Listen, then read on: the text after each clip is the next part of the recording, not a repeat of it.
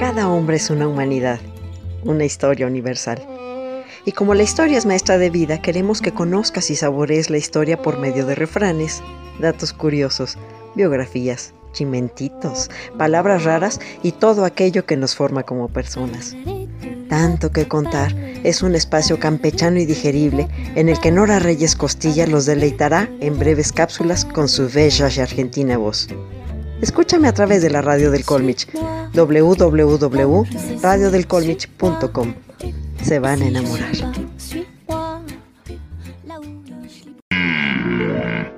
Dulce. Eh, Sabroso. Sabroso. Fresa. En un pan con, con mermelada. Chocolate. Muchas y variadas son las ideas que nos vienen a la cabeza al pensar en la palabra chocolate. Y como aquí en tanto que contar nos gustan las cuentas claras y el chocolate espeso, bienvenidos clonautas al episodio de hoy. Soy Nora Reyes Costilla, su Imperatrix ad Eternum, y esto es Muerte por Chocolate. No queremos continuar sin invitarlos a seguirnos en nuestro canal Tanto que Contar en YouTube. En Facebook somos La Historia por Gusto y en anchor.fm podrán escuchar todas nuestras cápsulas donde sea, cuantas veces quieran, a la hora que gusten. La palabra cacao procede de la maya cacao. Según la leyenda, el cacao era el árbol más bello del paraíso de los aztecas, al que le atribuían múltiples virtudes, como calmar el hambre y la sed, proporcionar la sabiduría universal y curar las enfermedades. Se sabe que los primeros árboles del cacao crecían de forma natural a la sombra de las selvas tropicales, en las cuencas del Amazonas y del Orinoco, hace ya unos 4.000 años. El primer hito es la domesticación del cacao. Sabemos que no es fácil descubrirle la utilidad al árbol del cacao. De ver el fruto del cacao a llegar a hacer bebidas con él, hay un proceso que no es fácil ni inmediato. Es un proceso similar al del café. Ese proceso de conocimiento del cacao y de su posterior domesticación se dio en el Chiapas o en Tabasco o en Guatemala hacia el año 2000 antes de Cristo.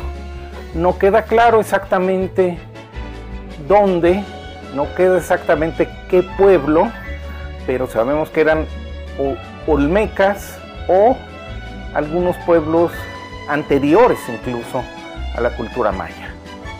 Ese proceso de domesticación se completa, queda ya claro con los olmecas y los mayas hace al menos 2500 años.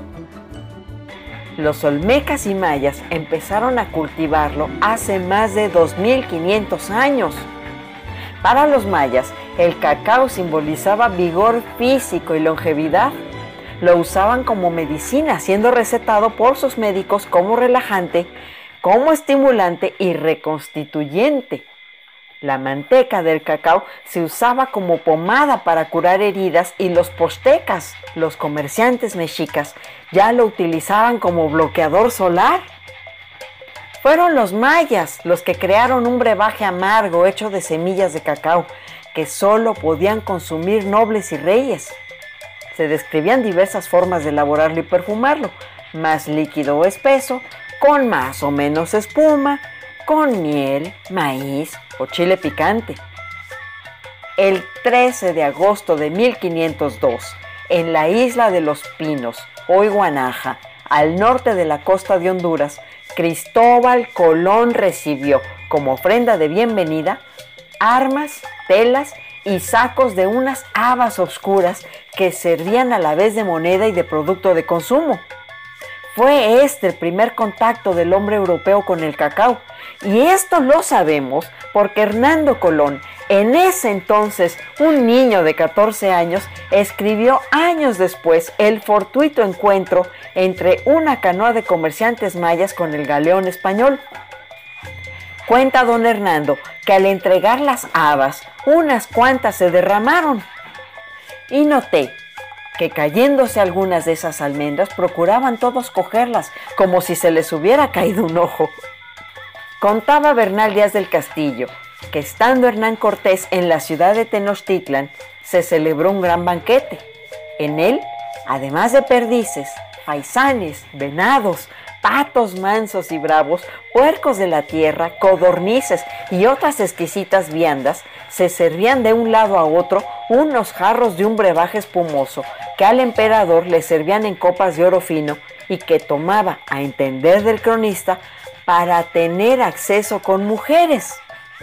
Bernal Díaz atribuye a Moctezuma Xocoyotzin un harén de más de un millar de jóvenes, por lo que pueden hacer felices cuentas de la cantidad de copas que debió ingerir para cumplirle a todas.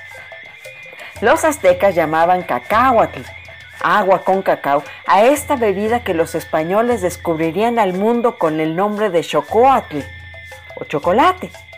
El chocolate excelente, para que cause placer, cuatro cosas debe ser. Espeso, dulce, caliente y de manos de mujer. Y fue precisamente Hernán Cortés el primero en enviar a España en 1524 un valioso cargamento de cacao. El segundo gran hito en la historia del chocolate es la invención de la bebida llamada chocolate. En Mesoamérica había cientos de bebidas de cacao. En regiones conocemos algunas de esas recetas. Eran cientos y cientos de bebidas. Casi todas ellas eran frías, eran amargas y eran muy energetizantes. Cuando llegan los españoles descubren rápidamente los usos de esas bebidas de cacao y cuando logran eh, someter a Mesoamérica, comienzan a hacer experimentos en la elaboración de nuevas bebidas de cacao, porque a las múltiples recetas ya existentes llegan nuevos ingredientes que los españoles o los mestizos o las mujeres indígenas que estaban en contacto con esos nuevos ingredientes empezaron a agregar a las antiguas bebidas de cacao. Y poco a poco Tampoco sabemos cuándo ni exactamente dónde, pero en algún lugar entre lo que ahora es Chiapas, Guatemala o Oaxaca, nace hacia 1530 o 1540 más tardar una bebida que se llama chocolate. Chocolate es un nombre náhuatl que se usaba para referirse a las bebidas calientes. Entonces, esta bebida, chocolate, nos está diciendo que hay algo nuevo en las bebidas de cacao. Número uno, que hay una bebida caliente y a la cual se le agrega azúcar. Azúcar, lo caliente y el cacao es lo que da origen al chocolate. Claro, hay varias eh, recetas de chocolate, le pueden agregar canela, se le puede agregar vainilla, se le pueden agregar almendras pero esos tres elementos son los que definen a una nueva bebida, una bebida mestiza que se llama chocolate. Y esa bebida chocolate es la que va a llevar ese sabor a prácticamente todo el mundo. En España, esta nueva sustancia, más que un agasajo, era utilizada como medicamento para aliviar la debilidad orgánica no hay mal que 100 años dure, ni pena que el chocolate no cure. Durante el periodo virreinal, las misas y sermones eran dilatadísimos. Por esta razón, las mujeres de Chiapas justificaban su adicción al cacao recurriendo a una supuesta flaqueza de estómago que compensaban con su poder nutritivo. El chocolate era la bebida ideal para soportar el largo ayuno impuesto por la misa tan idónea que los puritanos frailes dominicos consideraron que su consumo rebajaba el carácter mortificatorio de la abstinencia. Los dominicos tuvieron de contrincantes a los jesuitas, que eran comerciantes de cacao en el Nuevo Mundo y por lo tanto parte muy interesada. La cuestión moral sobre si el chocolate rompía el ayuno o no ocupó toneladas de papel e involucró al menos a seis papas. Al final se decidieron que el chocolate no rompía el ayuno, siempre y cuando se tomase disuelto en agua y no incluyera otros ingredientes como clara de huevo o leche. Si con el chocolate no te quieres quemar, déjaselo a otro paladear. Pero las cosas no se quedaron allí. Según cuenta el misionero inglés Thomas Gage, que el chocolate se convirtió en la bebida de moda y fue tal su arraigo que el obispo de Chiapas tuvo que prohibirlo bajo amenaza de excomunión. Indignado porque las sirvientas y esclavas ingresaban a la iglesia con todo y anafres para preparar la bebida durante la misa y hasta interrumpían los oficios religiosos al entrar con las jícaras de chocolate caliente para sus señoras. Cuando el obispo les puso una santa regañiza, en lugar de abandonar la bebida, las criollas chiapanecas dejaron de acudir a sus sermones, de modo que el obispo amplió la excomunión a todo aquel que no oyera misa en la catedral. No pudo cumplir su amenaza. Una tarde, poco después de aquello, cayó enfermo y murió ocho días después, hinchado por el veneno que le dieron a beber. Se dice que en un pocillo de chocolate. Desde entonces, aquella forma de ajusticiar se le llamó jicarazo y fue bastante común, dada la facilidad del brebaje para camuflar colores y sabores. Por cierto, en el fondo de la Santa Inquisición encontré un expediente en el que una mujer daba sus hechizos en el chocolate a su esposo y a su amante respectivamente. Y a los dos los tenía tan contentos comiendo de su mano. Qué tan santo es el chocolate que de rodillas se muele, juntando las manos se bate y mirando al cielo se bebe. Sabemos que desde el siglo XVII en la Nueva España se hace una pequeña industria alrededor de la elaboración de tablillas para hacer chocolate. Esa industria crece y crea pues un, un- un comercio muy importante. El cacao se vuelve una de las principales mercancías del imperio español. Pero a finales del siglo XVIII y a principios del siglo XIX, en algunos lugares, que no queda claro tampoco exactamente dónde, en, Francia, en Holanda y en Inglaterra, se empiezan a hacer recetas para hacer de, esas tablillas de chocolate un nuevo alimento, lo que le llamaron chocolate para comer. Y esa es la tercera gran transformación. La tercera gran transformación hacen el chocolate golosina que nosotros conocemos. Bajo pretexto religioso y con el disimulo con que los jesuitas llevaban a cabo sus operaciones mercantiles, fundaron en las colonias de las naciones católicas agencias comerciales y establecieron plantaciones en las que sus esclavos negros y sirvientes indios trabajaban a latigazos, para mayor gloria de Dios. Más de una vez tiró el diablo de la manta y aparecieron ante el mundo tal y como realmente eran los llamados compañeros de Cristo. En Sevilla ya se habían declarado en bancarrota, donde además se descubrió que se dedicaban al contrabando. Esto no tuvo tanto impacto como la bancarrota de la Compañía de Jesús en la isla de la Martinica, en la cual el provincial Lavalette había comprado tierras y más de dos mil negros, obviamente esclavos, con algunos millones de francos que había solicitado habitantes de Marsella, París y otras ciudades. Para esconder las ganancias de su fingida bancarrota, los de la compañía mandaban en cajas barras de oro cubiertas con una cascarilla de fragante chocolate consignadas al reverendísimo padre provincial de la Compañía de Jesús en España.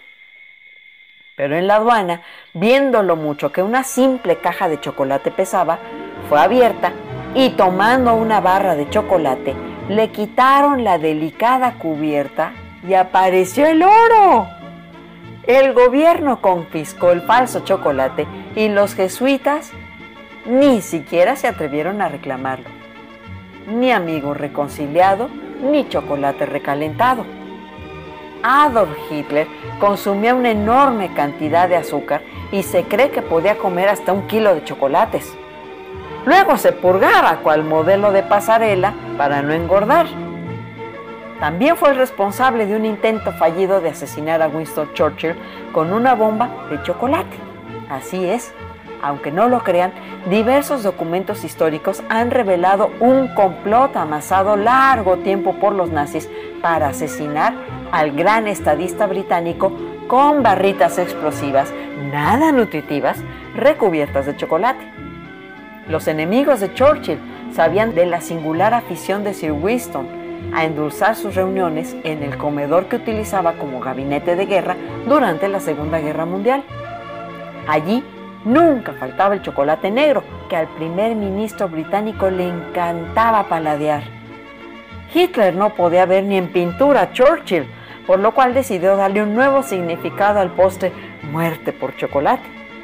Así, el genocida aleccionó a agentes secretos nazis para que recubrieran los chocolates preferidos por Churchill con una fina capa negra y dentro colocaran artefactos explosivos letales que podían acabar con la vida de toda persona que estuviera a varios metros de distancia. Luego, envolverían los dulces con una etiqueta en papel negro y oro y los colocarían discretamente en la mesa del comedor de Churchill. Siete segundos después de partir la pieza, la explosión habría sido mortal a varios metros de distancia. Para fortuna del ministro británico, agentes del MI5 descubrieron el curioso plan antes de que fuera llevado a buen término. Así que, querido clonauta, con esta peculiar historia para los niños, los papás de los niños y los papás de los papás de los niños, les decimos, toma chocolate y paga lo que debes. La teobromina produce placer, satisfacción y combate la depresión. Pero ¿sabían que el chocolate retrasa el envejecimiento? Así que tomen una sopa de su propio chocolate y háganse inmortales. Agradecemos muy especialmente al doctor Martín González de la Vara, profesor investigador del Centro de Estudios Históricos del Colegio de Michoacán, por sus interesantísimos comentarios para complementar esta cápsula. Esta fue una dulce producción de tanto que contar. Gracias por salivar hasta aquí y no deje de acompañarnos en los siguientes episodios. Soy Nora Reyes Costilla y muerte por chocolate, a mi manera.